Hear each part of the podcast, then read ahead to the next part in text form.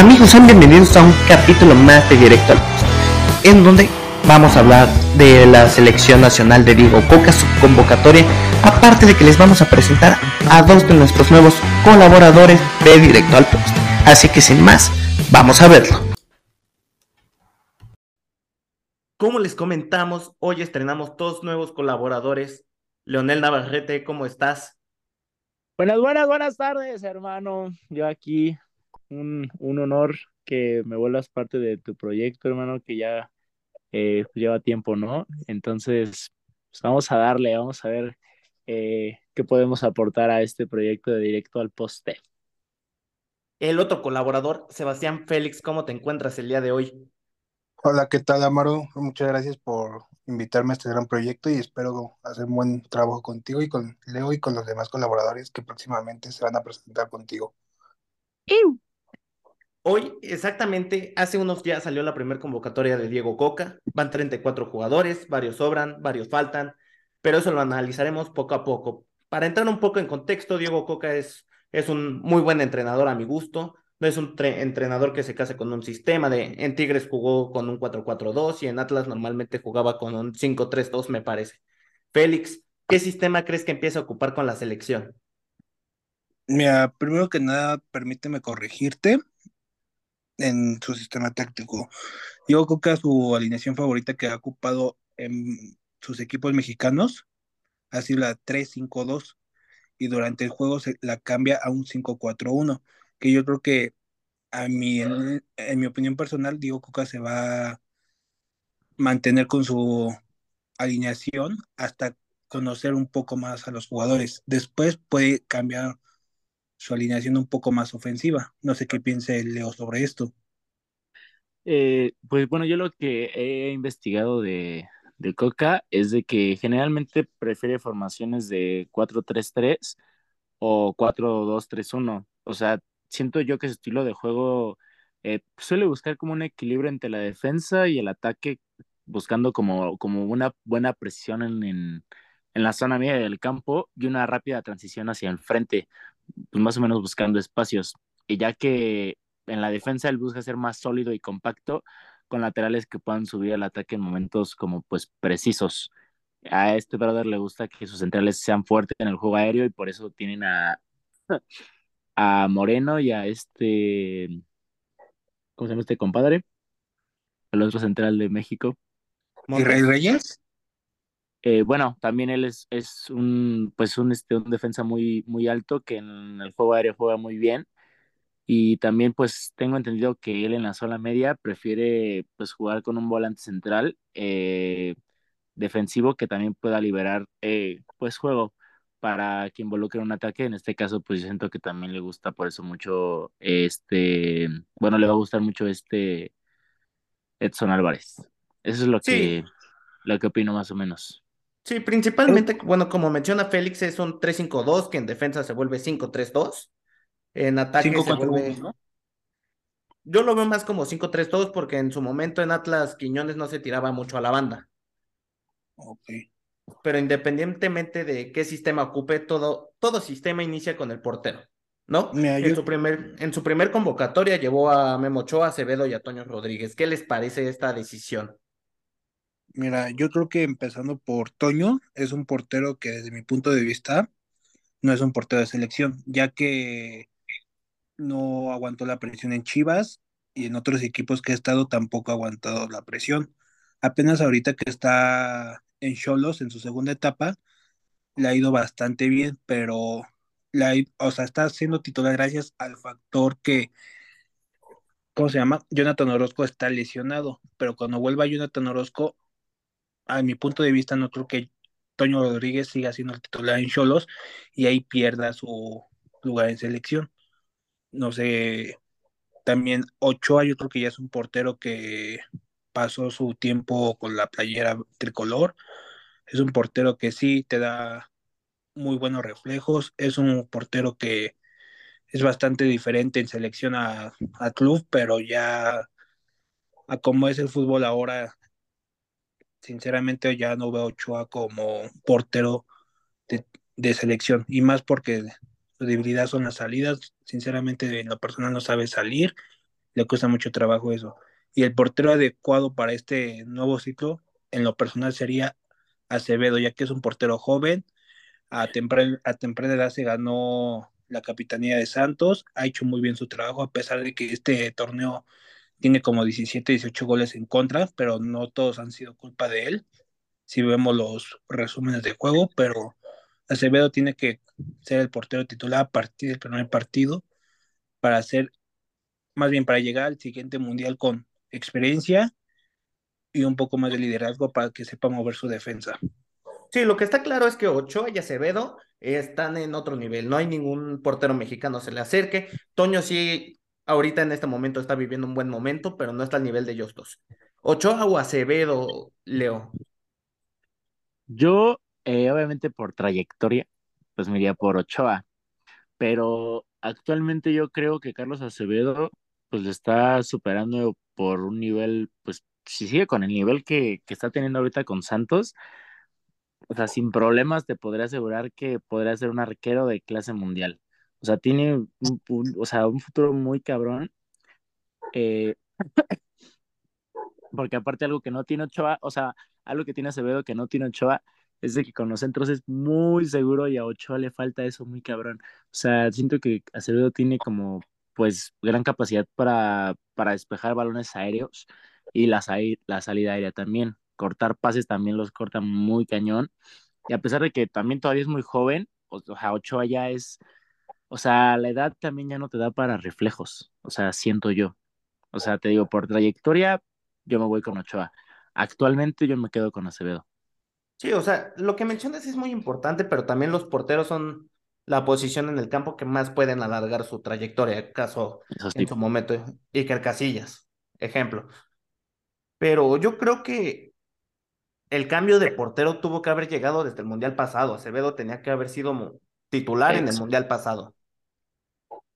Mm, mi, lo personal, yo diría que no. Ya era jugar con ocho ese Mundial, ya que por, por cómo fue el trayecto del, del Tata, de llevar jugadores con experiencia, si se iba a jugar con experiencia, ya tenía que ser de desde la primera línea, que en este caso es el portero, hasta la delantera. Sí, hablando más. Y más por el grupo que y más por el grupo que le tocó a México de enfrentar a una Argentina con de Messi, de Julián, de Enzo, de Di María. O sea, no era un papel fácil para Acevedo si iniciaba ese mundial él. Entonces yo creo que también el Ochoa tuvo que, pues estuvo bien en ese mundial y no lo hizo tan mal pero sin embargo ya el siguiente mundial ya, no tiene que estar para, para nada Ochoa. Bueno, es que aún así, Ochoa ha sido el único portero que se ha atrevido en salir a Europa. Hay casos como Gudiño, pero Gudiño mediocre en Europa. Ochoa sigue siendo el único en dar el salto. Ahorita a sus 38, 39 años me parece, dio el salto otra vez a Italia. Yo creo que eso es un plus. No es lo mismo que te tire Rafael Leao, Zlatan Ibrahimovic, a que te tire con el perdón de, de varios jugadores, Berterame, que es muy bueno.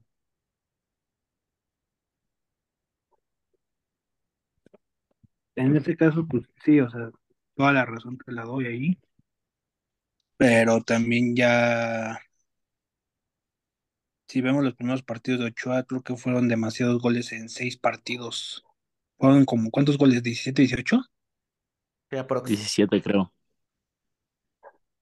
17, entonces es como te digo, Ochoa es un, es un portero diferente en selección a nivel clubes, pero ya también en clubes le está pesando la edad, lamentablemente. También lo que vemos es que la defensa influye demasiado, por eso los jugadores que Coca llama para esa saga son Moreno, que ahorita los sustituyó Chiquete Orozco, Gallardo, Johan Vázquez, Arteaga, Montes, Jorge Sánchez, Israel Reyes, el Tiba Sepúlveda, Jesús Angulo, Julián Araujo, los dos Araujo, también está Néstor y está Kevin Álvarez. Con, esa, con esos jugadores, la línea de cinco que plantea Coca o la línea de cuatro, ¿va a dar resultados, Leo? Para mí, para mí sí. O sea, siento que él va a hacer lo que no hizo en su momento el Tata, porque o sea, yo, yo, yo realmente siento que literal la selección tiene mucho, mucho potencial para dar ahora sí que la, la sorpresa.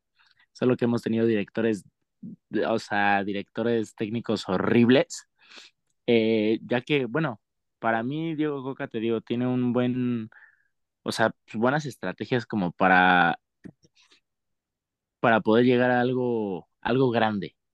En este caso creo que su línea de cinco es Arteaga, eh, Álvarez. No, no te creas. No, sí. ¿Cuál era su línea de cinco? Arteaga, Mm, Álvarez, Te Eh, corrijo ahí, es Gallardo. Gallardo. Gallardo es este, ¿quién más era? Este Debe de ser Montes, Moreno y Johan, me parece. Montes Moreno, Johan Vázquez y ¿quién más era el otro? Falta uno. ¿Kevin Álvarez o Jorge Sánchez? No, ya había dicho Kevin él. Ah, entonces ya están los cinco. Sí, son esos cinco. Yo siento que con Arteaga y Álvarez de laterales, o sea, para mí, entre ellos dos, Arteaga es muchísimo mejor por mucho que Kevin Álvarez. Solo que, eh, no sé, siento que en la salida los centrales que es este eh, César eh, Moreno, ¿cuál es el otro central, perdón? Johan. Johan. No sé, o sea, se- siento que los centrales son los que más me dejan que desear. Porque para mí Araujo es lentísimo, muy, muy lento. Este Vázquez es, este Johan Vázquez es buenísimo. Israel Reyes siento que no tiene todavía como la, la experiencia en selección como para poder ser titular indiscutible. ¿Y qué más? Pues eso es lo que opino casi de, de, de todos. Sí, creo que el líder de la defensa, no hay ninguna duda, debe de ser César Montes, está en el español, está haciéndose unas fiestotas allá. Debe estar acompañado de, de Johan Vázquez y, y no sé, yo creo que la Héctor Moreno de Libero podría funcionar, pero Héctor Moreno no nos va a durar para toda la vida, ¿verdad, Félix? Mira, Héctor Moreno ya es un jugador que ya la veo en las últimas, no lo veo llegando al Mundial también por lo mismo de la edad. Y dos jugadores que siento que van a ser muy importantes para este proceso va a ser lateral derecho y lateral izquierdo, en este caso Kevin Álvarez y Arteaga, ya que son jugadores que les gusta, son, encajan más bien, encajan perfectamente al estilo Coca. Son laterales que suben y bajan y los 90 minutos te pueden jugar de esa manera sin tener un cansancio. En caso de que se de que te tenga un, un cansancio, entraría Jorge Sánchez, que te puede jugar por las dos bandas. Y ahí tienes un plus con el Chiquete Orozco, que Chiquete Orozco te puede jugar de defensa central y de defensa izquierdo. Entonces, ese es un gran plus que tiene Diego Coca ahorita en la defensa. Y ahora, su, como dices tú, Amaro, César Montes tiene que ser el defensa que va a liderar todo. Va a, que va a tener que sacar a todos los jugadores cuando se tengan que sacar y va a tener que ser muy, vamos a, muy decidido en sus, en lo que vaya a hacer. Entonces, yo concuerdo con Leo también que va a ser una línea de cinco muy buena, siempre y cuando sepan entenderse entre los cinco. Si no, va a causar muchos problemas. También un plus que veo ahí en la defensa es, a pesar de que es mediocampista, Edson Álvarez te puede jugar como un quinto defensa, se puede acomodar perfectamente la defensa, no sé cómo lo veas tú, Amaro. Sí, la verdad es que Edson es un jugadorazo, te puede jugar de central tanto como de medio centro. Y para mí el problema de Coca, bueno, donde tiene que tener más indecisión son las bandas, porque como bien dices, Arteaga y Gallardo compiten en la izquierda, los dos pueden ser titulares, con línea de cinco Gallardo puede ir más a, al frente y se le notan menos sus falencias defensivas. Julián Araujo, Kevin Álvarez, Jorge Sánchez son tres jugadores muy buenos, todos ya están en Europa, Kevin falta que dé el salto. Para solo una posición, yo creo que Coca sí se ha de estar quemando la cabeza cañón, porque sí son jugadores buenos que podrían pelearse muy bien la titularidad. Pero bueno, este, hablamos ahorita de defensas. La defensa, como ahorita mencionamos a Edson Álvarez, necesita un conector, necesita lle llevar el balón hacia los delanteros. La media, el medio campo que trae Coca de Luis Romo, Alvarado, el, Pocho, el Pocho González, Oriel Antuna el Nene Beltrán, Charlie, Eric Sánchez, Marcel Ruiz, Laines, Chávez, Córdoba, Gutiérrez y Álvarez, me parece muy equilibrado, pero no sé si pueda ser el, el medio campo decisivo. Este, Félix, este, de titular va a ir Edson Álvarez y Luis Chávez, ¿no? Dos jugadores que destacaron en el anterior mundial. ¿Con quién lo complementarías? Mira, eso es una muy buena pregunta que sinceramente no te puedo escoger a uno. Yo te daría dos, yo te daría dos opciones. Una de ellas sería Fernando Beltrán y otra sería Luis Romo, siempre y cuando esté en su nivel que lo conocemos, porque cuando fue transferido al norte, Romo bajó muchísimo su nivel y poco a poco ha recuperado, pero todavía no le tengo esa confianza. Pero si me demuestra que es un jugador que con Cruz Azul brilló, sin duda alguna puede competir por ese puesto y ser un titular indiscutible en el medio campo con Edson y Luis Chávez. Leo, ¿tú con quién complementarías esto, este tercia, por así llamarlo? Yo difiero un poco más con, con un jugador que dice Félix, eh, ya que posiblemente Coca prefiera pues, mediocampistas que sean más fuertes en defensa, que puedan recuperar el balón, que puedan cerrar espacios para que pues, ahora sí que el rival eh, no avance fácilmente. Yo me iría con Luis Chávez, Álvarez y Beltrán. Me iría con, con esos tres. Eh, te digo, por, por como, pues, más o menos en, términos tácticos, es posible que Coca utilice un juego eh, en mediocampo como en rombo, más o menos, por así decirlo, con un mediocampista defensivo que va a ser este Álvarez. Eh, con otro y más en ataque con, con Luis Chávez y, y Beltrán. Eso es lo que yo opino.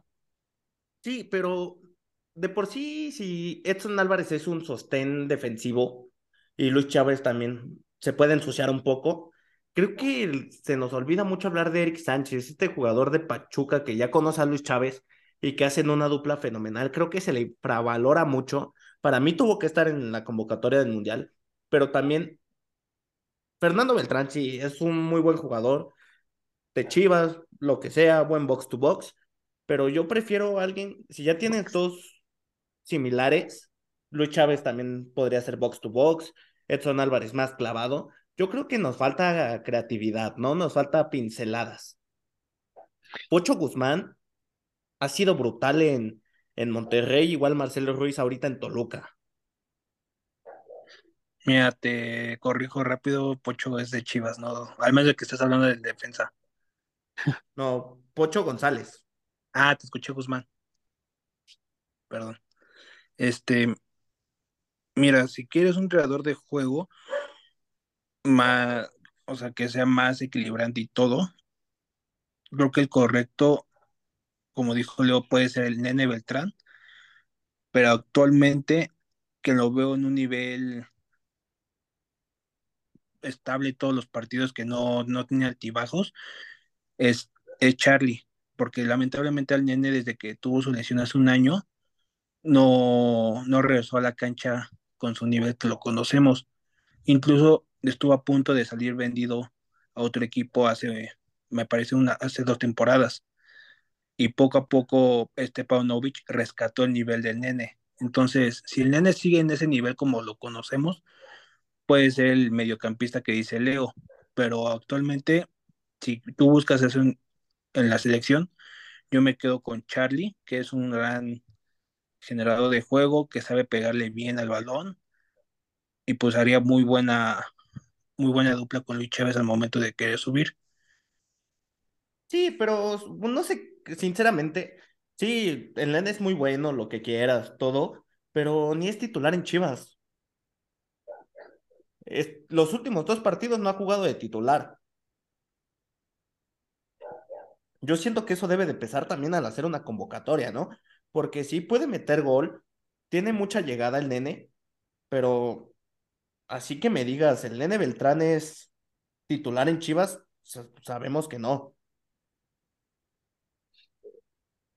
Porque aparte, creo que el titular es González, me parece.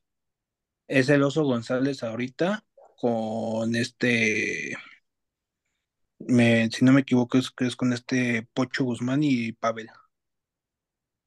Pero, y aparte el nene últimamente no viene jugando de, de, de, de medio centro, viene jugando más atrás.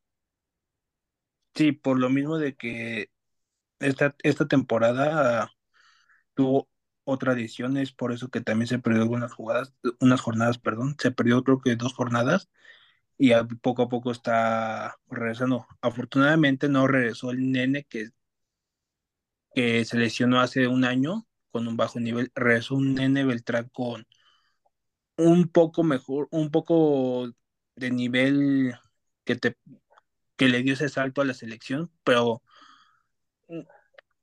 yo sinceramente no, no lo veo como titular, pero como dice Leo, si él, él, si él lo ve como un mediocampista que te va a generar fuerza y todo, y si él se lo propone, el Nene Beltrán va a ser titular. Pero actualmente ese, ese lugar se lo merece Charlie. Leo, este, ¿tú cómo ves esta plática que estamos teniendo? Pues yo sí me aferro a mi idea de que tiene que ir Luis Chávez, Edson y el nene. En, bueno, habrá que ver con contra contra quién va, contra quién va a jugar México contra su, su Surinam y Jamaica. Tiene un nombre raro, ándale, Surinam. Habrá que ver cómo van a jugar contra ese equipo, ya que bueno, son equipos eh, moleros que sirven más que nada para practicar eh, las tácticas que voy a usar Coca. Eh, pero a mi parecer sí, de, de, lo que hemos hablado, de lo que hemos, bueno, falta hablar de los delanteros, ¿verdad? Por ejemplo, en la delantera, para mí, para mí sería Jiménez, sin duda, está jugando en el Feyenoord de una manera increíble que no sé por qué el Tata no, no lo llamó por casarse con el estúpido de Funes Muerto. Para mí, sin duda, sería eh, Jiménez. Jiménez, pero este Santiago. Lozano. Lozano y por el otro lado. es que el otro lado no sé a quién dejaría. Estoy en duda. ¿Tú a quién pondrías, Félix? Mira, yo creo que faltan jugadores ahorita que están lesionados. También. Que sin, duda, alguna van a ser parte importante del proyecto. Pero sin contar esos jugadores para iniciar esta. Este sí, ahorita con la, con, la convocatoria inicial. para iniciar este primer partido contra Surinam sería, concuerdo contigo, con Santi, el Chucky y probaría a Orbelín Pineda por el otro lado, ya que no desconoce esa posición. En Chivas llegó a jugar partidos en esa posición. Entonces probaría ahí a Orbelín, pero ahora con selección a ver qué tal le va. Mira, a mí me causa un conflicto, bueno, porque Coca para mí va a jugar 5-3-2, o así va a ser de inicio. Para mí yo creo que el Chucky va a iniciar de banca. Siento que los dos Jiménez se pueden complementar muy bien. Raúlcito ya está tomando su nivel que lo caracteriza en los Wolves y se pueden complementar muy bien. Si no, si no sería el titular Raúl Jiménez, yo pondría al Chucky. Pero sinceramente creo que el que está demostrando mucho en Grecia, pero que también no tiene muchos focos es Orbelín, como bien dice. Ya sea en 4-3-3 puede jugar Orbelín y Chucky y Jiménez. En 5-3-2 solo me iría por Chucky y, el, y Jiménez en este caso. El que para mí sobra de la lista es Roberto de la Rosa. No sé qué hace ahí. Concuerdo contigo, 100%. Leo, este... Yo siento que... Yo, siento que la formación con la que va a salir Coca va a ser 4-2-3-1. Yo siento. Siento que va a dejar nada más a un punta y va a ser Jiménez, Santi Jiménez. Yo no siento que va a salir con dos delanteros, porque normalmente te digo, Coca juega más un estilo más, más reforzado atrás, que den juego hacia adelante. Pero es lo que opino yo. Mira, bueno, yo siento que lo que vimos en el Atlas bicampeón, el Atlas bicampeón, sus dos puntas eran Julián Quiñones y Julio César Furch. Furch. Furch puede ser Santi Jiménez, por así llamarlo, y nuestro Quiñones puede ser el Chucky Lozano votándose a ambas bandas, por así llamarlo.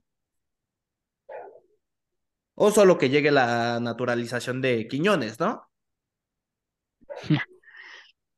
Yo digo que sí, o sea, sí tienes razón eso de que Chucky se va a ir por banda, pero para mí te digo, bueno, ahí les va mi, mi once que yo pondría para contra contra Surinam. Surinam. En la portería dejaría a Acevedo. En defensa, pensando que son cuatro, cuatro en lugar de línea de cinco, dejaría a Johan Vázquez, César Montes, Kevin Álvarez y Arteaga.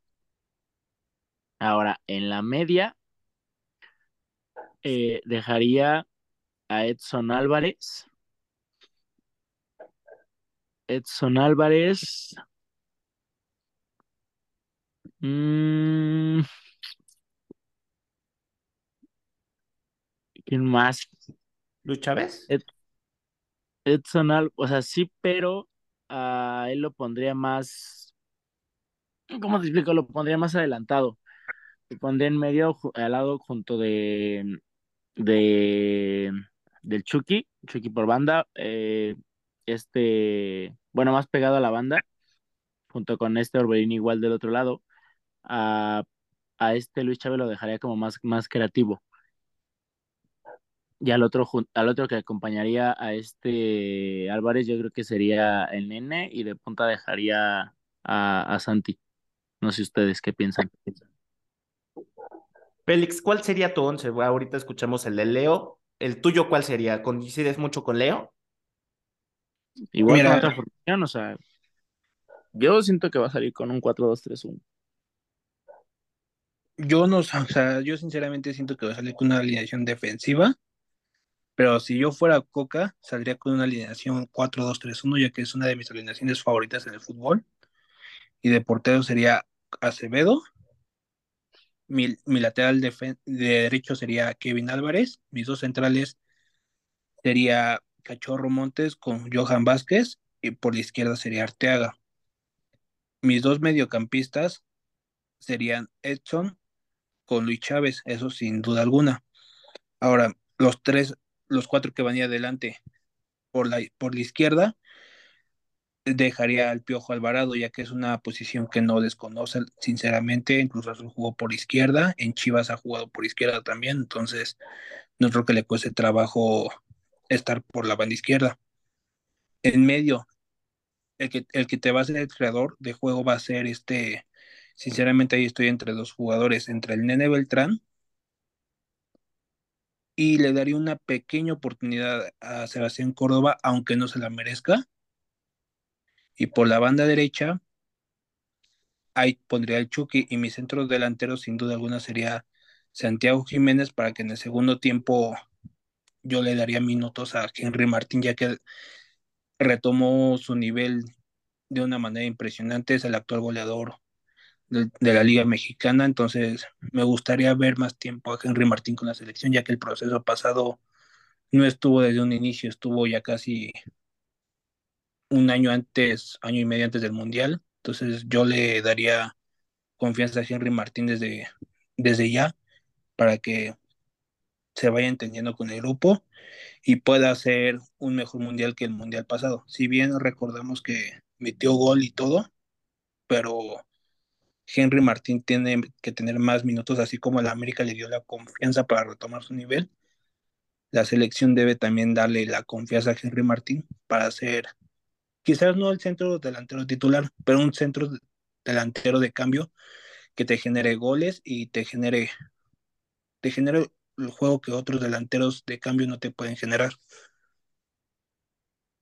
Mira, la verdad es que tus once son muy, son muy buenos, la verdad. Pero yo creo que no conociendo a Coca, sino a lo que jugó con Atlas, yo me llevaría un once más diferente, más extravagante, por así decirlo. Porque para mí el portero titular va a ser Ochoa, el primer desacuerdo entre los tres. De por banda izquierda sería Jesús Gallardo. Va a ser Johan Vázquez, César Montes y Israel Reyes, los tres centrales. El lateral derecho va a ser Jorge Sánchez.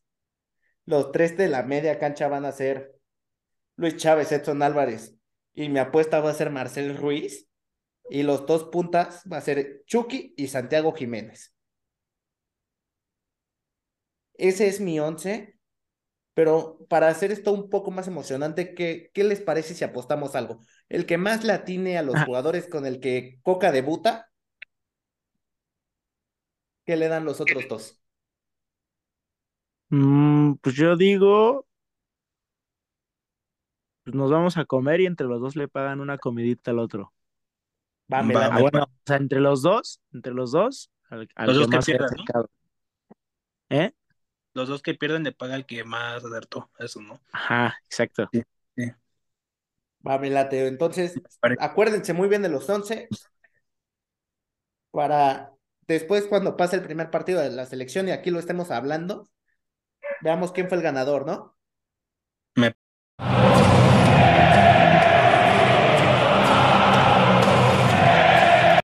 después de esta pequeña puestita, vamos a seguir analizando un poco la convocatoria. Para ustedes, ¿quién falta en la selección mexicana? Mm, para mí, sin duda, eh, podría Alexis Vega, sin, sin duda alguna, él creo que se va a ser muy indispensable durante los próximos años con, con la selección. Eh, de momento es el que ahorita se me ocurre, en lo que voy pensando igual pueden ir diciendo ustedes. Félix, ¿quién te faltó en esta convocatoria? Mira, este, la principal ausencia es el Pocho Guzmán, ya que es un jugador que con Pachuca ha tenido torneos impresionantes.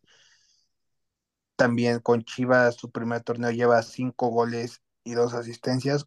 Ha generado buen juego participado, pues ya, ya escuchaste en siete goles en diez jornadas, entonces es un jugador que falta 100%, pero no sé qué le falte al, esquema de Coca para no poderlo llamar. Sí, porque también, ya Perdón, sigue, sigue, sigue. Sí, porque también ya es curioso, gracias Leo, este de que dos entrenadores que Pocho esté en su mejor nivel y no lo lleve, ¿no, Leo? es lo que justamente, pues igual estaba pensando, que el Pocho ha tenido actuaciones destacadas con, pues, sus clubes y no fue, no fue considerado. Eh, no sé, no sé qué haya dicho, bueno, por qué no lo haya, haya llamado en su primer eh, convocatoria, ya que pues él llegó a decir que, que tenía a sus jugadores y que eran los mejores y que los que destacan en el fútbol mexicano tendrán su oportunidad, pero yo sí siento que lo tuvo que haber llamado, al igual que, bueno, no sé si me vayan a, ustedes a funar con lo que voy a decir, pero también la Chofis está jugando bien, o sea, está haciendo goles, tuvo ahí un problemita con el, con, con el tobillo, que no, lo, que no le ha permitido pues jugar bien, pero pues, yo siento que Coca sí le tendría que dar una oportunidad a, la Chofis, ya que pues, es un jugador que le está, o sea, que es ahorita indispensable con Pachuca y pues no sé qué opinan de él. Sí, mira, ah, bueno, perdón, perdón, Amaro, este, antes de tomar el tema de la Chofis, quiero, quiero tocar un tema rápido con el Víctor Guzmán. Yo creo que por lo que estuve investigando, Víctor Guzmán, si bien lo sabemos, en su en su año 2000, me parece 20, no sé si se acuerdan que había fichado con Chivas y tuvo un problema de con la droga. Entonces, cricoso. ¿no? Más que nada. Sí. Entonces ahí la Federación Mexicana tiene miedo de que llamen a Víctor Guzmán y pues obviamente no es una no es una cosa leve, estamos de acuerdo que cuando una persona tiene adicción pues puede y se recupera, puede volver a caer. Entonces, por lo que estuve investigando es que la Federación Mexicana tiene ese miedo que Víctor Guzmán retome la droga en un proceso mundialista o en un proceso de Copa Oro, en este caso que también ya se va, van a jugar Copa América nuevamente. Entonces a las pruebas de antidoping le tienen miedo de que Víctor Guzmán salga positivo por una recaída. No sé qué ustedes piensan al respecto, si sea verdad, si sea falso lo que, lo que dicen sobre él y su negación de estar en selección. O sea, prácticamente tú me estás diciendo que Víctor Guzmán no lo quiere la federación por cricoso, porque tienen miedo que le den positivo en, en cualquier cosa que se quiera meter Víctor Guzmán. Exactamente. No, siento que es una muy fuerte acusación contra la federación, ¿eh? Pues es lo que estuve investigando, o sea, es lo que estuve investigando y pues también no, un periodista pues también lo llegó a poner en Twitter, también de eso fue de lo que estuve investigando. Ok, o sea, es que es un tema muy fuerte que, que de por sí ya la carrera de Víctor Guzmán va a quedar manchada por Ah, grandes sí, líneas, ¿no? Por grandes líneas, llamémoslo así. sí, me queda. Para grandes líneas. Pero retomando el tema, yo creo que ahora sí estoy muy de acuerdo con Leo porque la Chofis ha demostrado muy buen nivel, tan solo para el...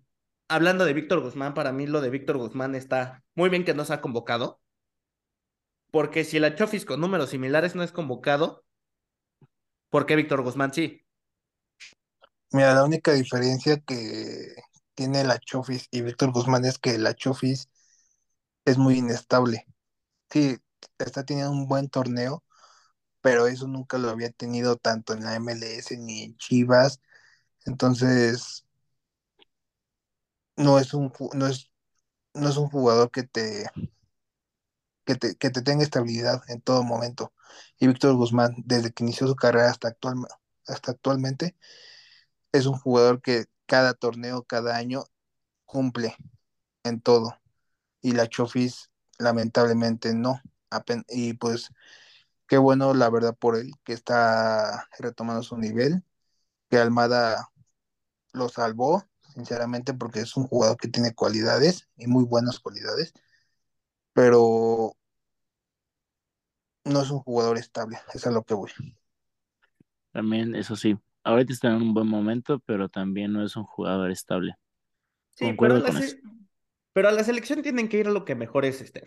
Yo siento que eso justifica mucho la ausencia de, de Héctor Herrera, porque no está pasando un buen momento, no sé qué ha de estar haciendo en Dynamo, porque la verdad te- le perdí la pista desde que llegó a la MLS.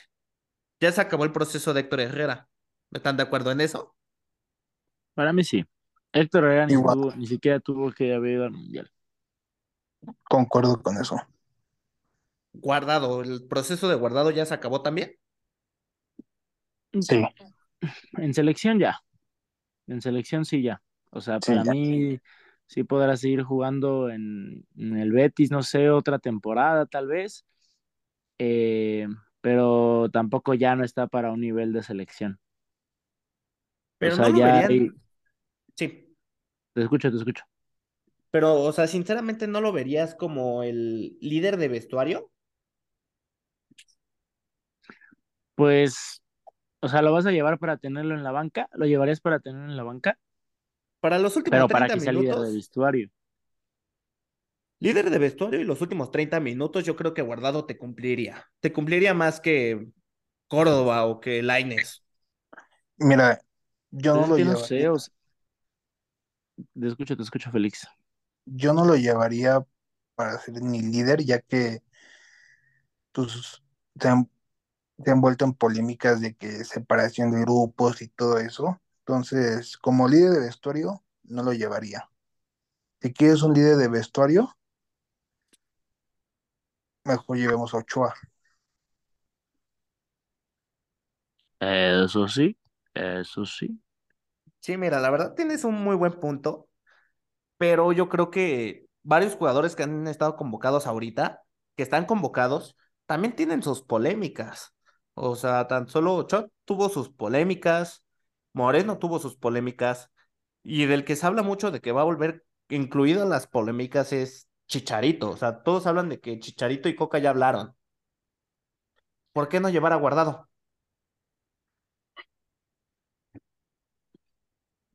Porque para no. mí, para mí, pa- para mí Chicharito es alguien que igual yo siento que ya tampoco tendría que estar en el mundial que viene. O sea, si, si, el- si el Tata no lo, no lo llevó en el, en el pasado, pues ya pues, sus razones que haya tenido, shalá, shalá.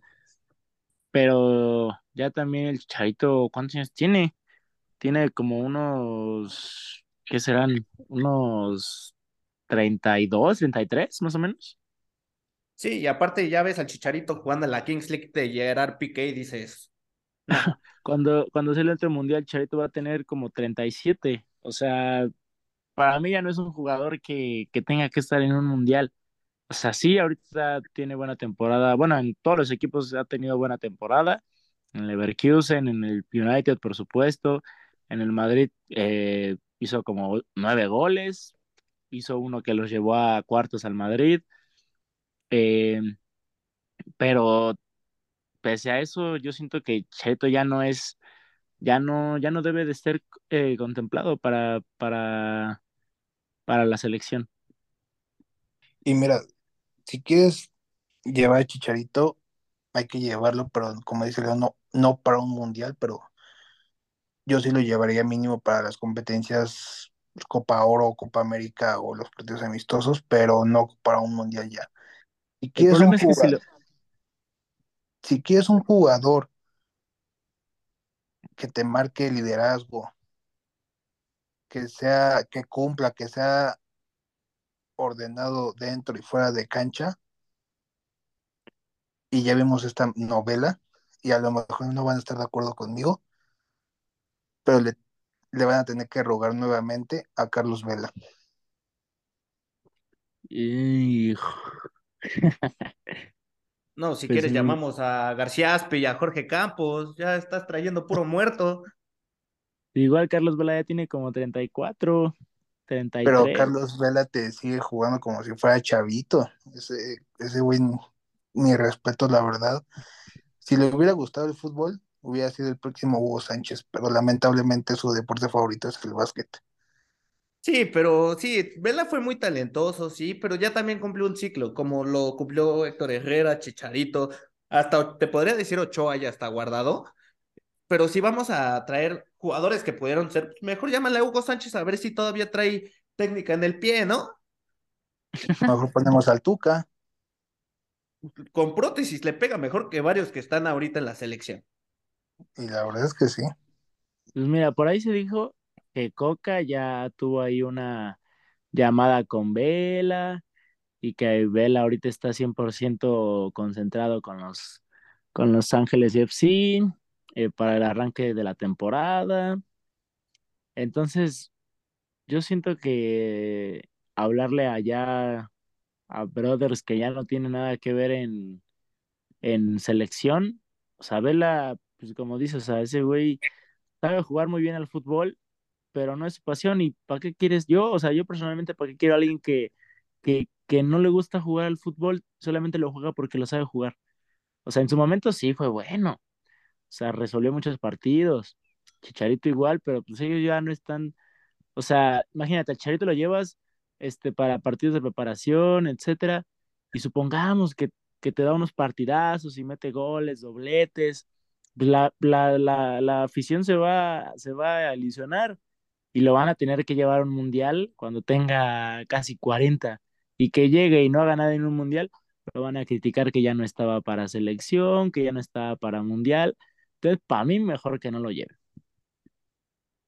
Sí, la verdad es que si llevan a Chicharito es para que sea, uy, le metió cuatro goles a Surinam y ya sigue siendo el máximo goleador del, de México, ¿no? Exacto. La verdad yo creo que la, hasta cierto punto la lista está bien hecha, me sobran ahí, hablando de lo mismo, hablamos de los que nos, de los que faltan, en este caso, Chance Pocho Guzmán y Chance La Chofis, pero Mira, de los que mí- sobran. Me faltó mencionar un jugador que falta en la selección. Sí, tal, va- tal vez vaya, va empezando, pero es un jugador que sinceramente lo veo en Europa, lo veo siendo titular en selección. Y estoy hablando de Víctor Guzmán, pero el de Monterrey, el defensa central. Ah, muy bueno ese chamaco, la verdad. ¿Cuántos Yo años siento tiene? que 23 parece me que- parece. ¿No tenía 19? Mira, ahorita te lo busco, te lo googleo. Tiene 21 años de edad. A 21, ni tú ni yo. Tiene 21 Sí. años, exacto. Y me parece que lo está en la, estuvo en la mira del Milan. Ya ha tenido acercamientos con jugadores europeos, con equipos europeos, perdón. Sí, de hecho, la temporada pasada se iba a ir, bueno, a principios de esta temporada se iba a ir a Europa, ya que Tijuana no se lo quiso vender a Chivas porque tenía una oferta de Europa, pero no sé qué haya pasado, se cayeron las negociaciones. Sí, hablando justamente de que falta Víctor Guzmán en la convocatoria, yo empiezo con lo mismo en jugadores que sobran. Yo meto a Víctor Guzmán y saco sin ninguna duda al Tiva Sepúlveda. Mira, te, Araujo. Araujo no sé qué hace ahí. te voy a corregir a ti, Amaro, o sea, con Leo iba a decir lo mismo que yo iba, yo sacaría a Araujo. Sepúlveda puede ser un defensa central, tal vez no rápido, pero es muy bueno en los unos contra unos, y la verdad, sí tuvo unos años con un pésimo nivel, pero te digo, con el mismo ejemplo con el nene, este Paunovic está levantando el nivel de Sepúlveda, bueno, de varios, para ser más específico, de varios jugadores de Chivas en general, y Sepúlveda está haciendo ese, ese, ese central que te genera seguridad, te genera buen juego aéreo, o sea, está cumpliendo partido tras partido. Entonces, para hacer un partido contra Surinam y Jamaica, o sea, sin ofender a, a los países, yo le daría la oportunidad a Sepúlveda. Y Mira, sacaría, ah, y sacaría a Araujo. ay, yo, yo podría sacar a Néstor Araujo también, está viviendo mucho de lo que llegó a ser, pero a mí el Tiva Sepúlveda me sigue sin convencer, yo lo sacaba, metí al Chiquete Orozco. De hecho, lo llamaron. Pero creo que no va a estar porque Moreno sí se recuperó de la lesión. No, porque el chiquete sí hizo el viaje, el moreno no. Ah, bueno, pues también quien quiere ir a Surinam, ¿no? Exactamente. Leo, Pues mira. de la de- defensa, ¿qué le mueves? ¿O quién te sobra en la selección? Para mí, te digo, para mí sin duda Araujo, eso es, yo, yo le voy a la América, pero para mí él pues es un defensa que es lento, por, por arriba sí te va muy bien, pero pues eso no es lo único, o sea, en regates lo dejan ahí con la cintura descuadrada y pues te digo, es lento, o sea, a mí, yo para qué quiero un defensa central que sea lento, eso no, no va a servir, igual yo, yo tampoco a Sepúlveda, mm, para mí no es bueno, para mí no es alguien que, que, que tampoco sea tan rápido que digamos. Eh, ¿qué más? ¿Quién más de estos brothers? Yo creo que Angulo es bueno, pero eh, también tiene sus, sus cosas que, que desear. Eh, siento que ellos, ellos, ellos tres, o sea, yo, yo siento que de, de defensas Araujo, Sepúlveda y Angulo. No Sí, yo muy de acuerdo con, muy de acuerdo contigo, Leo. La verdad creo que son tres que no pintan nada ahí. Angulo un poco más que los otros dos, Sí, Angulo es el mejorcito de los tres, pero también sí, no, o sea, siento que va a ir a calentar la banca y si lo meten, pues para mí no siento que vaya a dar una buena actuación, pero pues también habrá que ver, eh, obviamente lo van a meter, van a meter a todos, pero pues habrá que ver pues, quién sí, quién sí rinde, quién no rinde, y este, tengo entendido que el partido es el 23, ¿no? De este mes, ¿o sí. no? ¿Cuándo es? Sí, ¿no? La fecha FIFA empieza ya la próxima semana. De hecho, esta es la última Ah, no, no es Por cierto. nada. Empieza dentro de dos, de dos semanas la fecha FIFA. Entonces, según yo, Sí, es a finales de este mes, porque Es es el hasta- 26 de marzo el primer partido Ajá. contra Surinam. eh, 23, 26. 26. Ah, pues mira, ya no falta mucho. Pero y yo siento que esos tres no tendrían que estar. Sí, si bueno, están fue porque fue porque los va a probar, pero yo estoy seguro que a la larga ni Araujo, ni Sepúlveda, ni Angulo van a estar ahí. Mira, también un, no, si nos ponemos exigentes, un buen parámetro no es Surinam ni Jamaica, entonces hay que probarlo contra otros países Sí, para ver exacto. qué está. Porque también contra sí te tienes que, sí te tienes que probar con, con, con equipos que, pues que no sean de, o sea, que sean, que sean, pues ahora sí que selecciones buenas, o sea, no selecciones, te digo, que la neta no, no, no te demuestren realmente cómo viene jugando tu selección. Porque Ojito contra con Jamaica, ¿eh? Sabemos que contra Jamaica, México siempre pasan cosas extraordinarias, empatan, ganan por la mínima. bueno, que también, perdóname Leo, que también Sí. el proceso pasado, el proceso pasado del Tata, México perdió partidos contra selecciones muy inferiores a nivel de juego de México. sí, pero pues todos sabemos que el Tata, está, o sea, Tata no iba, ni, no iba a llegar a ningún lado. A mí sí, obviamente me gusta más eh, Diego Coca, como ahorita eh, que va a llevar las riendas de la selección, pero yo siento que pinta bien. Y más porque a mí sí me gusta un poco más el, el estilo que, el estilo de juego de Coca, que es pues, más, o sea, más ofensivo. O sea, trata siempre, te digo, trata de, de, de, tener una defensa sólida, una defensa pues, que sea rápida, pero también le gusta atacar mucho y ser desequilibrante, entonces espero que eso nos pueda ayudar eh, a tener mejores resultados. Sí, la verdad es que sí, pero mira, por ejemplo, siguiendo un poco avanzado, yo, yo critico mucho a la selección mexicana, me gusta criticarla porque no, no me siento identificado con ella, así que para mí los siguientes que deben estar afuera de la lista, y perdón, para muchos que los admiran, Oye, ¿me, Alvarado. me dejas, me dejas Sí. comentar algo rápido? Antes de que avances a los medios. Me faltó agregar un portero, yo sacaría, bueno, sí, no. Ponle que deja Ochoa en este, en esta llamado, pero sacaría a Toño y metería a Malagón, ya que es, en los preolímpicos hizo buen papel y se merece una oportunidad con la mayor, a pesar de su corta edad. Sí, o sea, Ochoa no lo van a mover, o sea, ni de broma. Exacto. O sea, y, Entonces, y no porque, no porque sea mejor portero, sino pues la federación lo, lo quiere tener ahí y lo va a tener ahí. Y no lo van a no mover. solo los patrocinios más que nada, pero Exacto. sí, yo metería a Malagón, ya que es un buen portero, hizo buen, hizo buen papel con el Necaxa, entonces no dudo que con selección mayor vaya a seguir siendo un buen portero. Sí, pero más que nada es el tema del tercer portero, ¿no? Porque si en vez de Toño va Malagón, se critica. Si en vez de Malagón va Jurado, se critica. Si en vez de Jurado va el de Bueno, Cancún o el de Zacatepec, se va a criticar. Siéndote, siéndote sincero, Jurado no tiene ya ni lugar en selección después de lo que vimos en su torneo titular con Cruz Azul.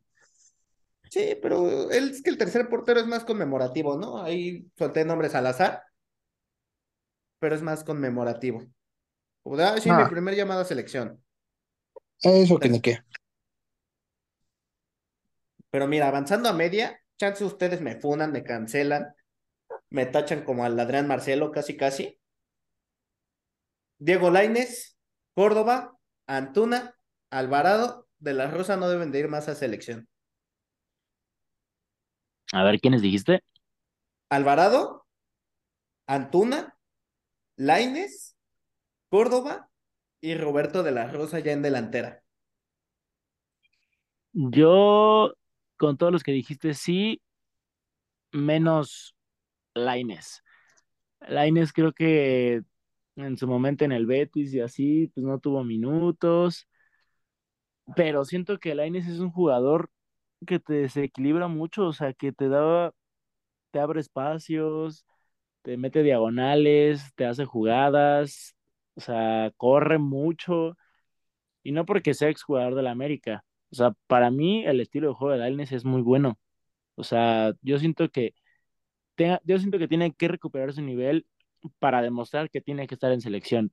Si no lo recupera el nivel que venía manejando con el América, eh, y en su momento cuando eh, demostraba más, si no lo recupera, sí olvídate de que, de que siga en selección. Sí, es que mira, con Lainez me pasa algo. Yo siempre lo defendí, yo siempre lo puse como un talento fenomenal mexicano, pero te termina cansando. Sabes que en Betis, con tres entrenadores, haya jugado poco a nada, llega al Braga, no juega nada y después llega a Tigres y tampoco juega nada. Juega 20 minutos por partido con Tigres. Entonces, los entrenadores no están mal.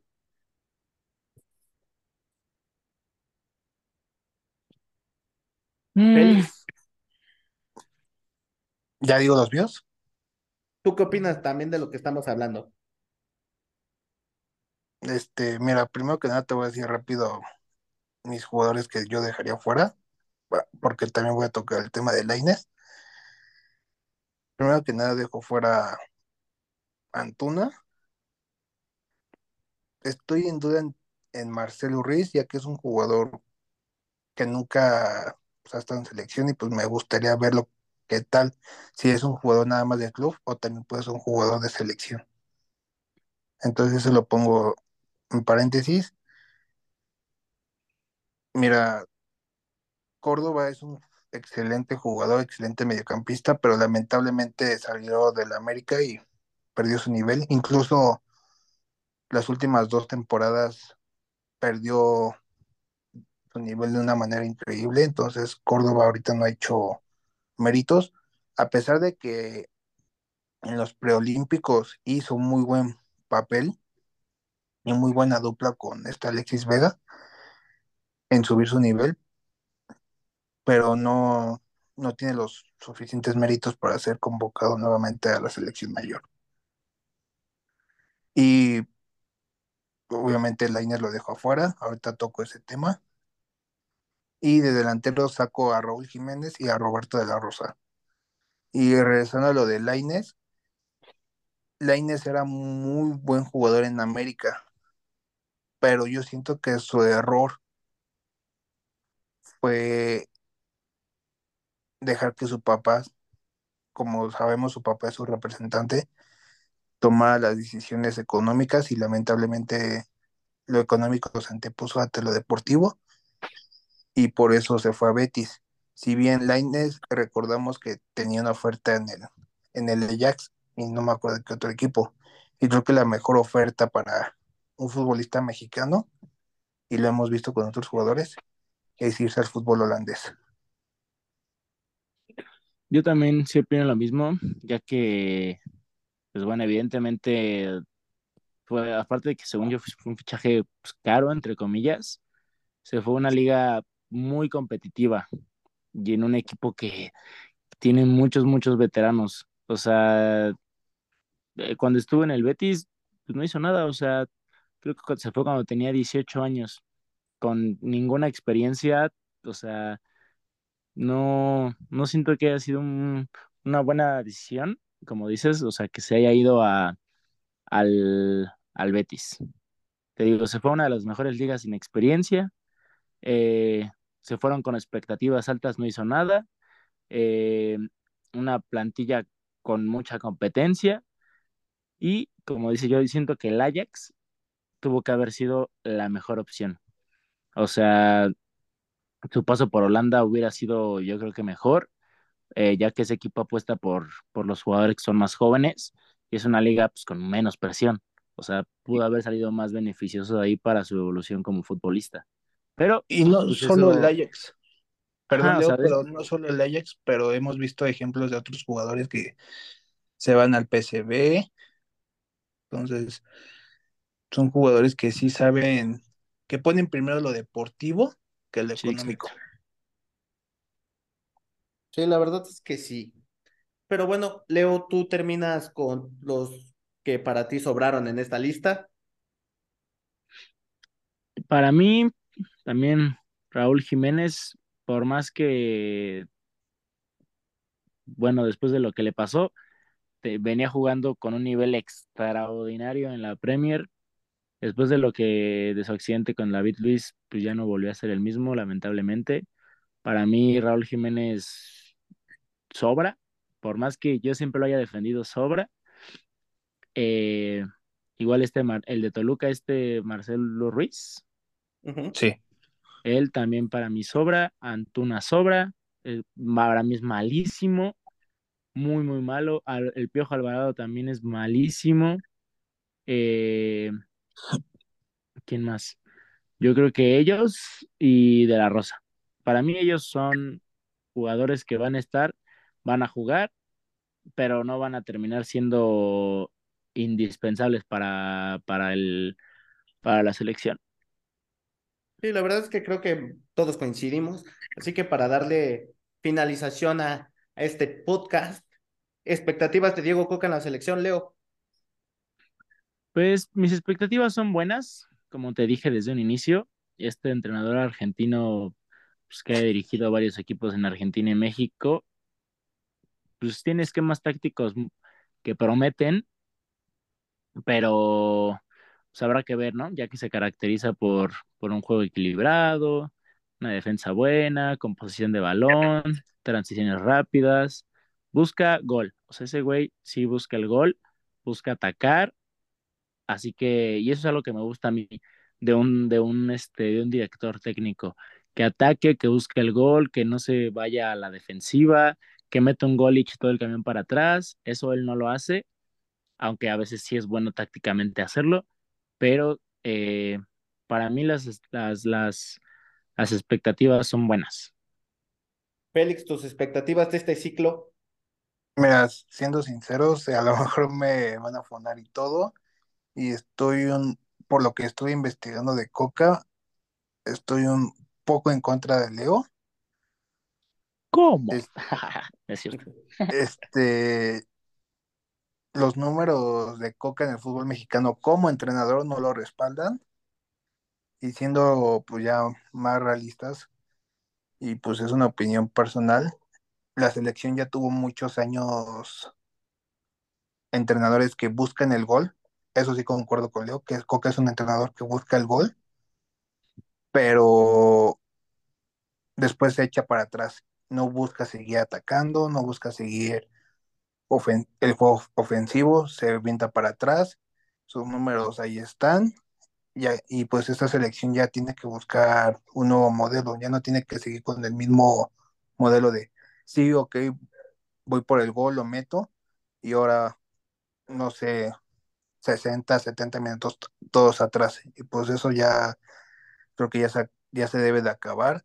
Entonces mis expectativas con esa selección son, pues lamentablemente negativas, y pues, y más si seguimos con el mismo juego de que los patrocinios y la federación te imponen jugadores.